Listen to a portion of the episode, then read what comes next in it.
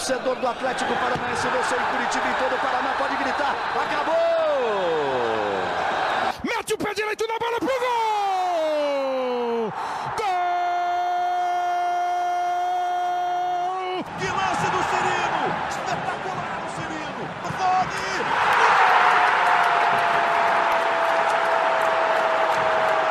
Fala pessoal do GE, está começando mais um podcast.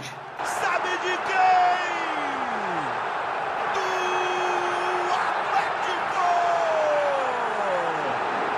Fala torcida atleticana, este é o 23º podcast do Furacão. Eu sou Fernando Freire, repórter do GE. Hoje vamos falar muito sobre o Atlético, principalmente sobre as contratações de 2020, quem foi bem, quem foi mal, quem ainda pode mostrar mais. Vamos falar, lógico, sobre a derrota para o Flamengo, o jogo contra o Ceará. E para falar sobre o Atlético, temos hoje Christian Toledo, comentarista da RPC. Tudo certo, Christian? Seja bem-vindo. Ô Freire, bom falar com você. Depois de seis meses de férias que você teve, é muito, muito bom falar com você de volta. Valeu, Christian. Vamos começar então passando aqui a, a, lista, né? A gente não vai considerar, por exemplo, o Marquinhos Gabriel, que veio, já saiu e não deixou saudades, mas a lista aqui de reforços que vieram para o grupo principal tem 13 jogadores. Vamos passar rapidinho aqui. É o Jandrei, os zagueiros Felipe Aguilar, Pedro Henrique, os volantes ou meio, meio Alvarado, Richard, Fernando Canesim, Jorginho, Ravanelli. E para fechar os atacantes, Geovânio, Carlos Eduardo, Fabinho, Renato Kaiser e Walter. Para começar, Christian, qual desses 13 você acha que foi até agora a melhor contratação do Atlético? Rapaz, se a gente for olhar, é difícil olhar porque você tem que olhar é, é, rendimento e, e, potencial, né? Se a gente pensar agora, não dá para colocar, por exemplo, o Renato Kaiser, mas ele, tem, ele tende a ser o melhor, né? Ele tende a ser o melhor porque ele aparece para ser um jogador que o Atlético não tem. Mas é, se a gente for avaliar em números, em dados, olha, é uma pergunta difícil. Vamos, vamos fazer o seguinte, Freire, faz, me ajuda. Vamos lá, vamos pega os defensores. Vamos ver quem quem quem está nessa lista de zagueiros. Zagueiros, laterais, essas coisas todas e o Jandrei, né, claro. Uhum. É, hoje o Pedro Henrique é, é, o titular, o Felipe Aguilar é o, o, reserva né, do Thiago Heleno e do Pedro Henrique. Aí no gol o Jandrei veio para ser o reserva mesmo do Santos, né, vai ter umas oportunidades, já que o Santos foi para a seleção enfim, para o sistema defensivo, acho que são ali o, as três novas opções né, na, nessa temporada em relação ao ano passado. É, eu, eu, eu, vejo, eu vejo o Pedro Henrique afirmado, então é uma boa contratação, foi uma boa contratação. É, ele até subiu de patamar, né, se a gente pensar. No passado ele era reserva, esse ano ele já volta para ser titular, é, inclusive tomando o lugar do Lucas Rauter. O Felipe Aguilar ainda está abaixo, é, pelo que a gente viu é, inclusive no jogo desse domingo do Atlético contra o Flamengo, ele ainda está abaixo, então o Pedro Henrique, para mim, é, foi uma boa contratação. E o Andrei é, não decepcionou nos jogos em que esteve, mas é claro, né, ele, ele participou muito pouco da temporada e mesmo assim com o Santos tendo uma lesão séria, né? Mas é que essa lesão acabou sendo bem no período, né? O tratamento dela foi quase todo ele no período da pandemia e o Santos acabou voltando agora. Mas o Jandrei não, é, não decepcionou. Pedro Henrique foi uma boa contratação. Daí do meio para frente, a gente vai olhar Richard. É, o Richard veio com uma, uma, um pensamento de que ele já viria para ser titular, é, e, e, os fatos atropelaram essa sensação, né? Porque o Christian e o Eric hoje não só são afirmações do time, mas como eles deram é, uma nova cara para o Atlético, né? Passa por eles o novo desenho de jogo do Atlético. Daí do meio para frente, o Renato Kaiser e o Jorginho chegaram agora, o Ravanelli teve poucas oportunidades, o Geovânio, digamos assim, foi ele não, ele não, ele não fracassou, mas ele também não brilhou, né? Porque ele jogou uma, uma partida bem, jogou outra partida mais ou menos, essa coisa toda. O, o Carlos Eduardo é uma decepção, até pensei que o Atlético é, faria algum tipo de negociação, se, se fosse possível, com ele no mesmo período da saída do Marquinhos Gabriel. E tem quem chegou agora, né? O Jorginho e o Renato Kaiser. Então, talvez o Pedro Henrique tenha sido o, o jogador que, pelo menos, é o que mais tem é, sequência, né? De todos os que vieram, né? Porque se a gente for pensar no time titular, é, vai pensar talvez no Fabinho, né? Mas eu acho que entre os dois o Pedro Henrique para mim foi mais foi mais relevante é, na temporada do Atlético até agora. E o Pedro Henrique se firmou em um setor concorrido, né? Porque tem o Aguilar, que a gente citou, tem o Lucas Alter, o próprio Thiago enfim, conseguiu superar essa concorrência e se firmar. Daqui a pouco a gente vai falar um pouco mais sobre o Jandei e o Santos ali. Ah, no Twitter, é, Cristian, a gente perguntou aqui sobre os reforços do Atlético, como que a torcida avalia. Aí vou ler aqui, aqui alguns comentários. A Luana Scaffer, por exemplo, colocou, como você comentou, que a maior decepção, sem dúvidas, foi o Carlos Eduardo, não agregou em absolutamente nada. E a melhor contratação, na opinião dela, foi o Kaiser, atacante, um jogo e já conseguiu mostrar para que veio. E aí o Quinho, outro torcedor atlético, perguntou por que, que não, não devolveram o Carlos Eduardo ainda. Enfim, é complicado devolver, né, já que o Atlético comprou 20% dos direitos econômicos, foi uma negociação de quase 5 milhões de reais, 1 milhão e 200 mil na, dólares na época. É, você vê o, o, Carlos Eduardo ainda tendo uma redenção no Atlético, Cristian, ou você acha que a tendência é que ele perca espaço para Fabinho, Pedrinho, Geovânio e, e, não, não tenha muita sequência, não tenha mais jogos? O, o, Carlos Eduardo, por exemplo, superou a concorrência desses jogadores e acabou jogando contra o Flamengo. Mas você acha que ele deve ter mais oportunidades ou vai acabar perdendo espaço mesmo?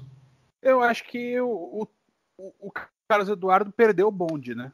É, ele e o Marquinhos Gabriel chegaram como soluções, é, mas não renderam, definitivamente não renderam. É, ontem ele teve uma ou outra jogada, teve o lance é, do pênalti, mas era até mais por uma dificuldade de movimentação da defesa do Flamengo, né?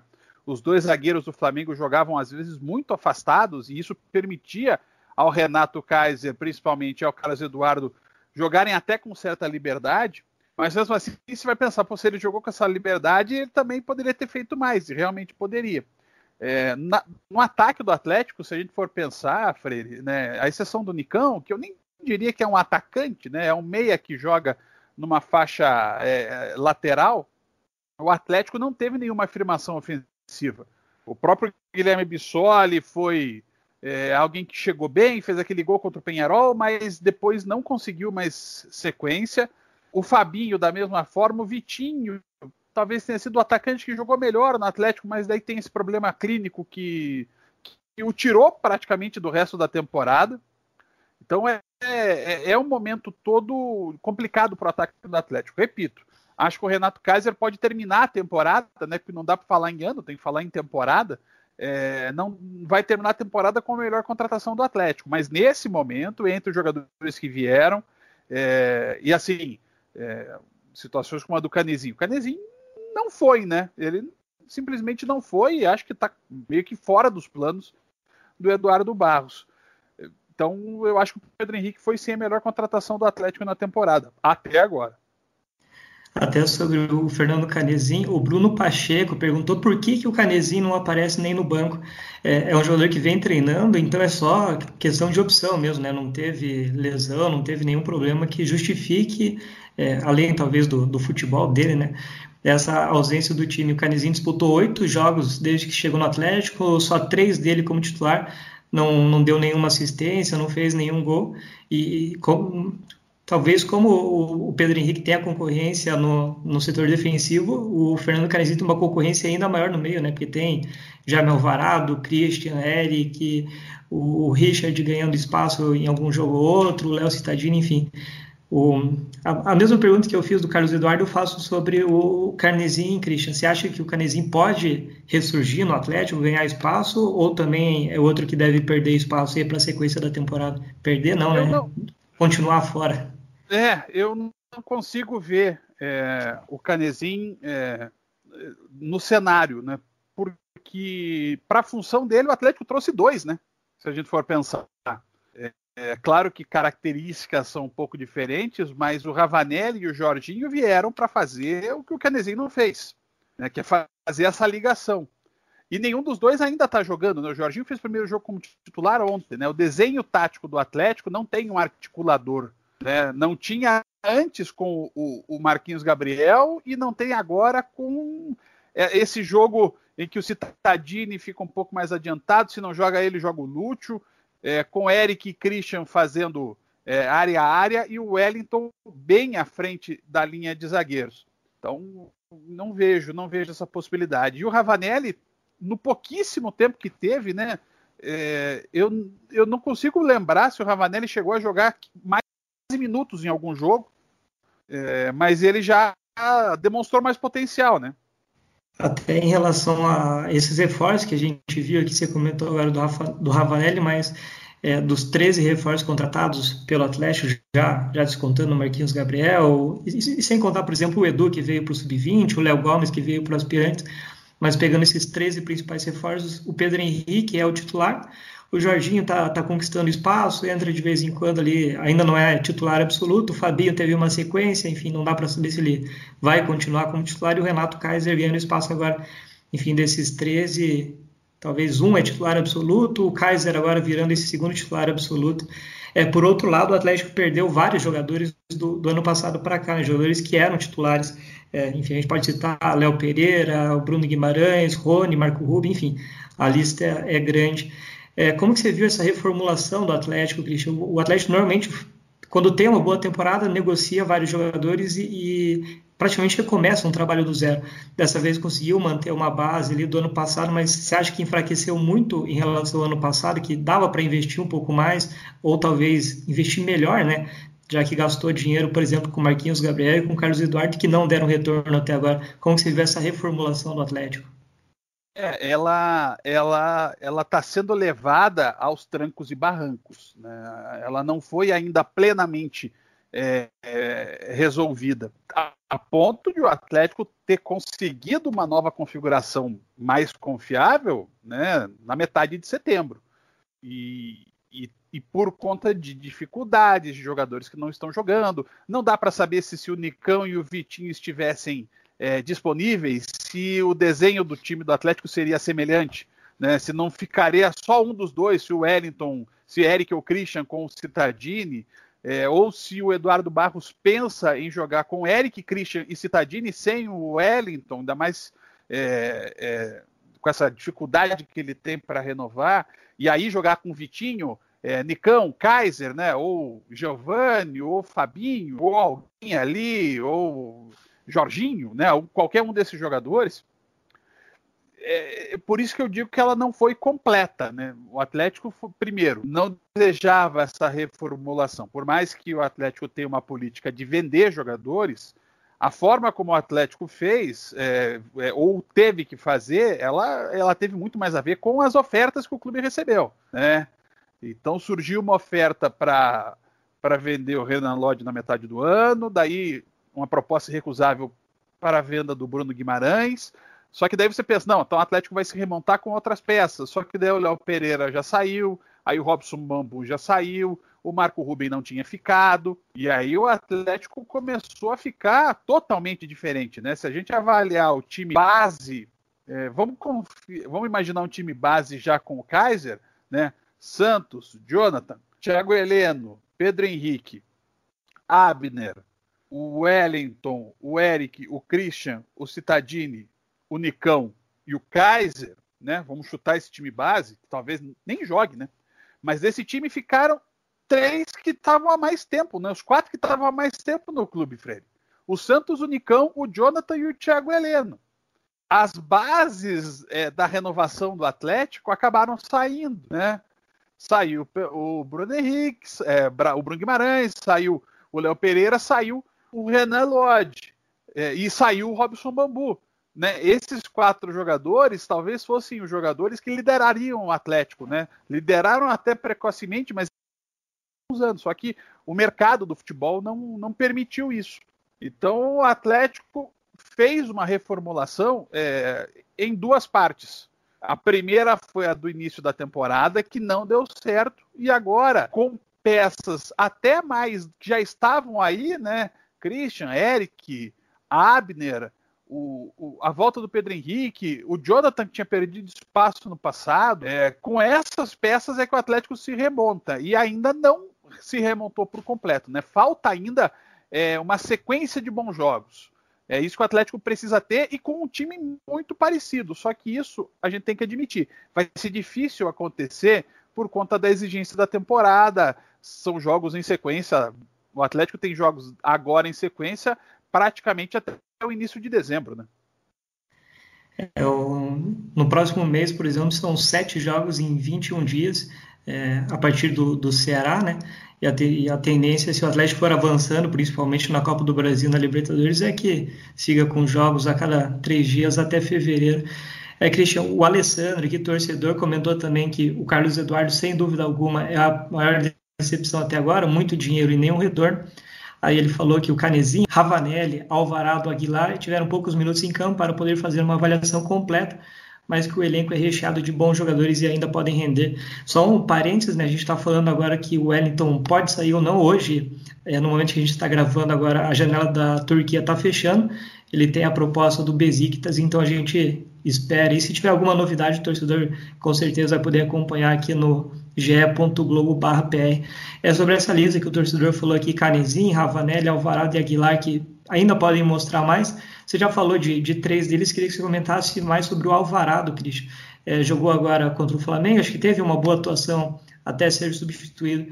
É, como que você imagina? Você acha que o Alvarado, até se o Wellington sair, pode assumir essa vaga ali no meio campo? É jogador versátil, primeiro, segundo volante. O que, que você imagina do Alvarado? Eu queria até ver ele mais como segundo, né? Mas o Eric já tá com essa função, é dele, ele já tomou, então talvez a gente não consiga ver. É, o meio campo do Atlético fica mais leve com ele, né? Só lembrar a, a, pressão que o Atlético fez na saída de bola do Flamengo no primeiro tempo, ela tem essa participação do Alvarado, até porque o Lúcio ele vai até, até uma hora, né? Ele não, ele não aguenta essa intensidade toda. Então o Alvarado fez bem esse papel, eu gostei dele é, nesse jogo que ele teve mais tempo para jogar. Ainda é pouco, né? Ele, é, foi só o primeiro jogo dele como titular. Mas já vejo ele à frente do Richard. É, é eu vejo o Alvarado um jogador mais moderno é, do que o, o, o Richard que o próprio Wellington. Só que o Wellington é uma liderança, é um jogador de confiança do Eduardo Barros, de todo o departamento de futebol do Atlético. Então, se ele continuar, ele vai seguir sendo titular. E o Alvarado é muito novo, né? Então é um jogador que, que pode sim dar frutos. Eu gostei do jogo dele ontem, é claro, né? No segundo tempo o Atlético foi aos poucos desmoronando. Mas o Alvarado eu gostei. É, foi para mim um dos destaques do Atlético no jogo. Os destaques para mim, claramente, né, Freire, foram o Santos e o Renato Kaiser. O Santos ontem teve uma atuação, mais uma atuação de goleiro de seleção brasileiro que ele fez. Até o Flamengo conseguir abrir o placar, e aí é uma bola que rebate, é um pênalti, né? E tem todo o talento do Pedro no primeiro gol, em que para mim o Felipe Aguilar também acaba falhando.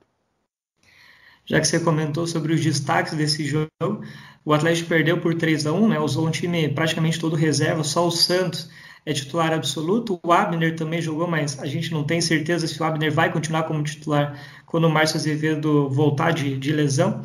É, um jogador que eu queria que você comentasse, o Léo Gomes, Christian, foi titular no, no, Campeonato Paranaense como volante, não vinha jogando, né, não vinha praticamente nem sendo relacionado, mas o, o, Eduardo Barros falou que ele vinha treinando como lateral direito há dois meses, vinha sendo testado nessa posição, disputou inclusive jogos treino nessa posição de lateral direito.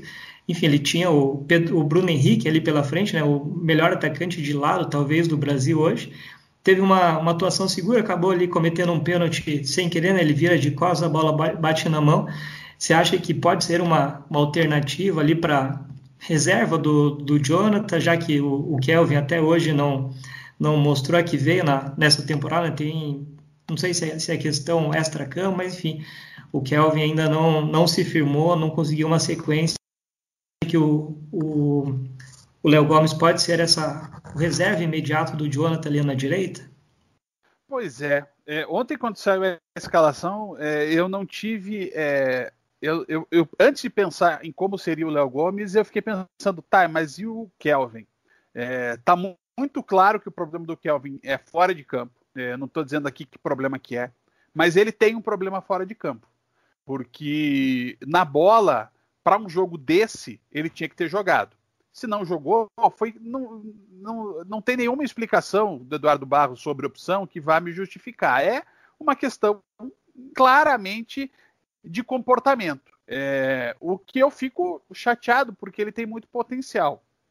A gente vai é, pescando aqui e ali, né, Freire, algumas informações. Parece que ele sequer está treinando até com o time principal em alguns momentos. É, mas o Atlético tem, o Atlético até tem esse perfil de, de, de, buscar a recuperação desses jogadores, né, de acolher esses caras. Então, espero que o Kelvin tenha também essa acolhida, porque bola para jogar ele tem.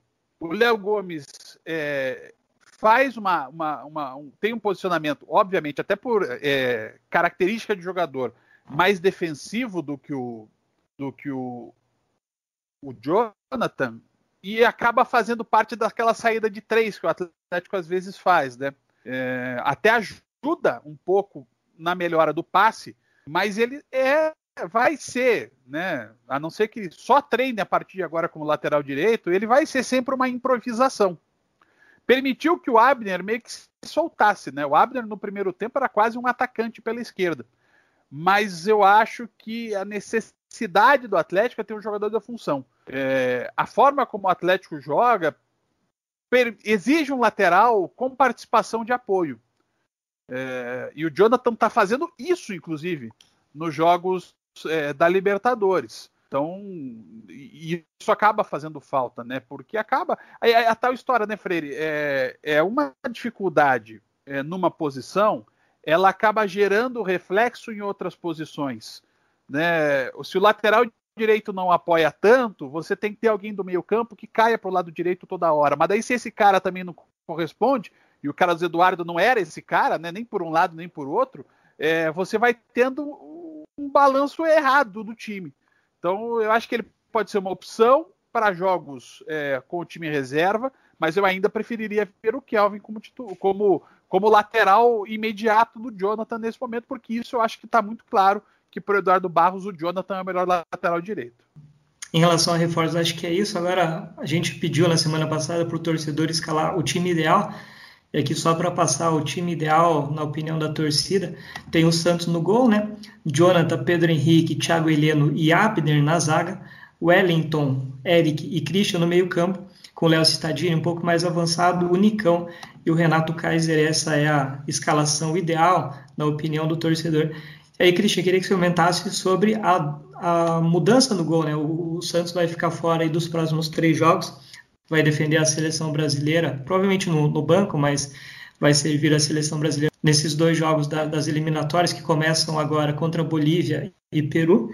E aí o Jandrei deve ser o titular provavelmente contra Ceará, Inter e Corinthians.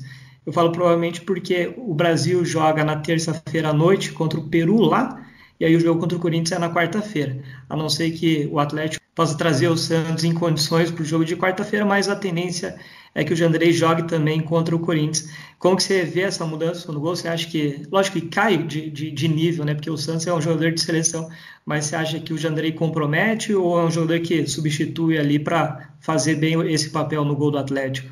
Não, não compromete de forma alguma. O Jandrei é um bom goleiro. É, claro que a diferença dele hoje para o Santos é muito grande. O Santos é, mereceria até um olhar é, mais atento do Tite. Eu sei que o Ederson, pelo histórico dele, por presença em Copa, é, o Ederson tende a ser o titular dos jogos da seleção, mas eu, eu vejo o Santos numa fase sensacional. Né? Ele está no mesmo nível do momento lá do título da Copa Sul-Americana. Então, eu acho que o Santos mereceria, pelo menos, é, ser titular em um jogo desses das eliminatórias apesar de não achar que isso vai acontecer. O Jandrei é um goleiro de boa qualidade, ele não tem as mesmas, mesmas características do Santos, né? O Santos é um goleiro é, de reflexo apuradíssimo e tem a questão da saída de jogo, né? Que, que faz muita diferença, mas é um goleiro que dá conta do recado. É, eu acho que o Atlético não vai ter maiores problemas é, com a escala. Não, não, que seja com a ausência do Santos, mas mais com a presença do, do Jandrei. E aí vai depender muito essa, essa volta, né, mais apressada ou não, vai depender do contexto do Atlético é, na competição. É, se vai ser mais ou menos importante, se vai valer tanto fazer o esforço para que o Santos volte é, lá do Peru para jogar é, pelo Atlético. Talvez nesse momento, até porque tem muita coisa pela frente, não acho que seria o caso. Acho que o Atlético poderia pensar nisso para uma outra situação, para um outro momento. Mas né, a gente nunca sabe exatamente como é que o Atlético vai decidir as situações. É, o, Brasil joga contra o Peru lá na noite de terça-feira, o jogo contra o Corinthians. Vai ser na quarta-feira, às oito e meia na Arena. Então, enfim, se, se, agilizar muito, daria até, mas eu também não vejo muita necessidade. O Jandrei é um goleiro que teve alguns, alguns bons jogos já pelo Atlético, né? são quatro jogos. Ele foi titular no 5 a 1 sobre o Cascavel CR, naquele 1 a 0 sobre o Penharol na Arena e no 2 a 0 sobre o Fortaleza lá no, no Castelão, na estreia do Brasileiro, né, quando o Atlético também teve um time alternativo. E a única derrota do Jandrei pelo Atlético foi naquele 1 a 0 para o Colo-Colo no Chile. Ou seja, são quatro jogos com três vitórias, uma derrota só e dois gols sofridos, uma média muito boa ali para um goleiro, né? Lógico que varia, depende ali do, do, da qualidade dos adversários, mas na a matemática acaba jogando a favor do Jandrei, são apenas dois, dois gols sofridos, uma média muito boa. É, e agora falando sobre o Ceará, Cris, o jogo está marcado para quinta-feira, às, às 7 horas da noite, na Arena. É, o Ceará, no último jogo, também poupou vários jogadores, né? E alguns jogadores já voltam nessa partida. O Samuel Xavier é dúvida, mas, por exemplo, o, o Luiz Otávio volta, o Bruno Pacheco volta, o Fernando Sobral que vem sendo uma grata surpresa, volta. O Vina, ex-Atlético, volta, então o Ceará vai ter praticamente força máxima. Um provável Ceará agora tem o Praz no gol, o Eduardo, lateral direito, ex-Atlético, aí o Thiago, Luiz Otávio e o Bruno Pacheco completando o sistema defensivo, Fabinho, Ricardinho e Fernando Sobral, com Vina, Leandro Carvalho e na frente o Rafael Sobis, o Kleber deve começar no banco de reservas. É, você vê o Atlético com, com a obrigação de ganhar esse jogo? O que, que você imagina dessa partida que o Atlético vai ter uma postura mais ofensiva, vá com tudo para cima, enfim? O que, que você imagina dessa partida, Christian? É um jogo bastante difícil. É um jogo bastante difícil porque o Ceará é um time muito bem organizado. É, mas é claro né, que o Atlético tem que jogar para ganhar dentro do seu estádio. Mas não vai ser um jogo fácil. É, times talvez com mais peças de qualidade não têm a organização que o Ceará tem. E tem jogadores em boa fase. O Vinícius, é, é, ele até, a gente sabe, ele tem até uma certa gana de enfrentar o Atlético pela forma que ele saiu. Então ele é sim o jogador que o Atlético tem que conter na partida é, de quinta-feira. Só que é, o meio-campo do Ceará que joga, né, Fernando Sobral, é, Vinícius, né, opções que, que o Guto tem, esse meio-campo também vai ter que marcar, porque o Atlético vai estar tá de volta com o seu time principal e vai ter Christian e Eric queimando óleo para arrebentar com o jogo. Então vai ser um jogo bem interessante, propostas distintas de futebol, mas de, de um jogo que deve ser bastante interessante e difícil para o Atlético, muito difícil. É, o Christian, na verdade, ele cobre suspensão, né? Então a tendência ah, é verdade, é que é verdade. O, o, Eric volta mesmo, né? O Eric tomou amarelo, mas não foi o terceiro dele. É, ainda é cedo, né? O Atlético ainda treina na terça, na quarta. Um provável Atlético, a princípio, que a gente imagina, seja o Jandrei no gol. O Jonathan com o Thiago Heleno, os dois voltando, assim como o Pedro Henrique e o Abner no sistema defensivo. Aí Jaime Alvarado, Eric, Léo Citadini, talvez ali, dependendo do, do futuro do Wellington, Wellington ou Jorginho. Aí outra dúvida no, no, ataque é se o Fabinho volta ou se o Carlos Eduardo ganha mais uma chance e o Renato Kaiser. Enfim, a, pelo que a gente imagina aí para esse jogo, pelo que o Eduardo Barros vem fazendo, pelas últimas mudanças, esse é um provável Atlético para essa partida de, de quinta-feira. Você é, faria alguma mudança nessa escalação, Cristian? O que você imagina dessa escalação? Eu acho que o Atlético tem que tentar manter um pouco é, essa formação, sabe? É, é, claro que com o Christian fora é, isso atrapalha, né? Porque ele é parte dessa, dessa dinâmica, mas eu vejo que o Eduardo agora tem que definir mesmo esse time base e ir com ele. Acho que está na hora do Atlético ter uma sequência de jogos. Até porque depois tem Libertadores lá em outubro, lá em outubro, né? já estamos em outubro, mas no fim do mês lá contra o Penharol, depois tem Copa do Brasil, e aí o time do Atlético tem que estar tá mais azeitado. E, e esse, é, essa capacidade necessita de, de presença técnica mesmo, né? De sequência técnica, sequência tática, né? O time jogando mais da mesma forma, com as mesmas peças. É, a gente está em outubro, né, Freire? Então é, não dá mais para faz, ficar fazendo experiência. É hora do Atlético ter uma base, então tem que jogar com mais ou menos esse time que você posicionou aí. A gente falou sobre o Ceará, mas na sequência, né, a gente continua essa maratona de jogos. Depois do Ceará tem o Internacional lá no Beira Rio, aí volta, joga em casa contra o Corinthians, viaja para Goiás para enfrentar o Atlético Goianiense, faz mais uma viagem aí para enfrentar o Penharol lá no Uruguai, volta para fazer dois jogos em casa, mais duas pedreiras, o Grêmio pelo Brasileiro e o Flamengo no jogo de vida da, das oitavas de final da Copa do Brasil. Ou seja, vão ser sete jogos em 21 dias, uma média de um jogo a cada três dias. E aí nessa conta você tem Internacional fora, Penharol fora, Grêmio e Flamengo em casa, enfim. Vai ser pedreira, né, Christian? Vai. Não, é, agora não tem mais, né, Freire? Agora não tem mais essa história. A sequência é toda ela muito puxada. É, é difícil você exigir regularidade, porque não dá, não dá, né? Fisicamente o corpo não aguenta. É, a, você tem que mudar é, peças jogo a jogo, porque vai tendo lesão, vai tendo suspensão. Né? A gente ainda corre o risco de ter alguém com Covid. Então, é, o Atlético vai sofrendo, vai sofrer, assim como todos os times vão sofrer com esse tipo de situação. Mas é, agora é uma hora muito importante da temporada. Né? É um momento muito importante da temporada, porque logo tem Copa do Brasil, você tem Libertadores para definir primeira posição de grupo e você tem que encontrar o teu lugar no Brasileirão. Né? O Atlético está é, tá numa posição de tabela, de tabela confortável, mas de pontuação não. Né? O Atlético precisa somar mais pontos, tem que terminar esse primeiro turno com uma pontuação melhor. Então é, é, é, é por isso que esse momento é tão importante, é um momento tão decisivo é, em que as definições de onde o Atlético quer chegar vão ficar mais claras, né? É, e aí, é, ficar em primeiro no grupo na, na Libertadores é fundamental. É, você vencer os jogos em casa é muito importante. Você vê como o Flamengo vai jogar na Copa do Brasil, né? Então é, é, é muito desafiador. É, a, gente é difícil, é difícil, Freire, mas a gente tem que tentar colocar tudo isso na balança. É claro que na hora da análise, da análise a quente de um jogo, é, você acaba deixando algumas coisas como essas de lado.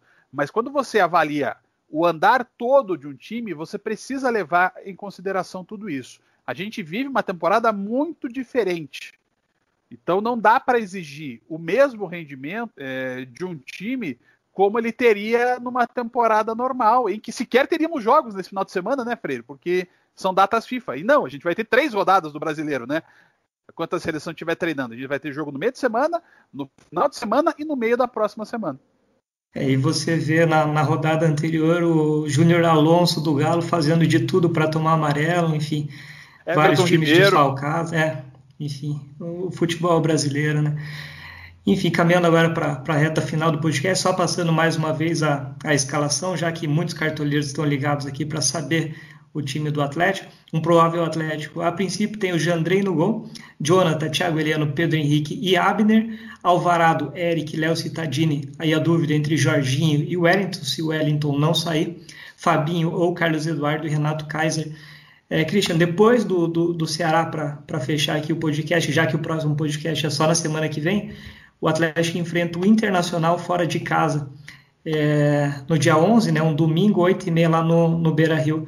O que, que, você projeta desse jogo? O Inter estava embalado, perdeu ali, o, principalmente os grenais, né, acabou ficando em, em, um momento delicado, viu a pressão sobre o Cudê aumentar. É, o é, que, que você projeta desse jogo do Atlético contra o Inter lá no, no domingo no Beira-Rio? É, o Inter ele tem algumas características, né? Ele ele está tendo dificuldade é, em momentos emocionalmente mais é, complicados.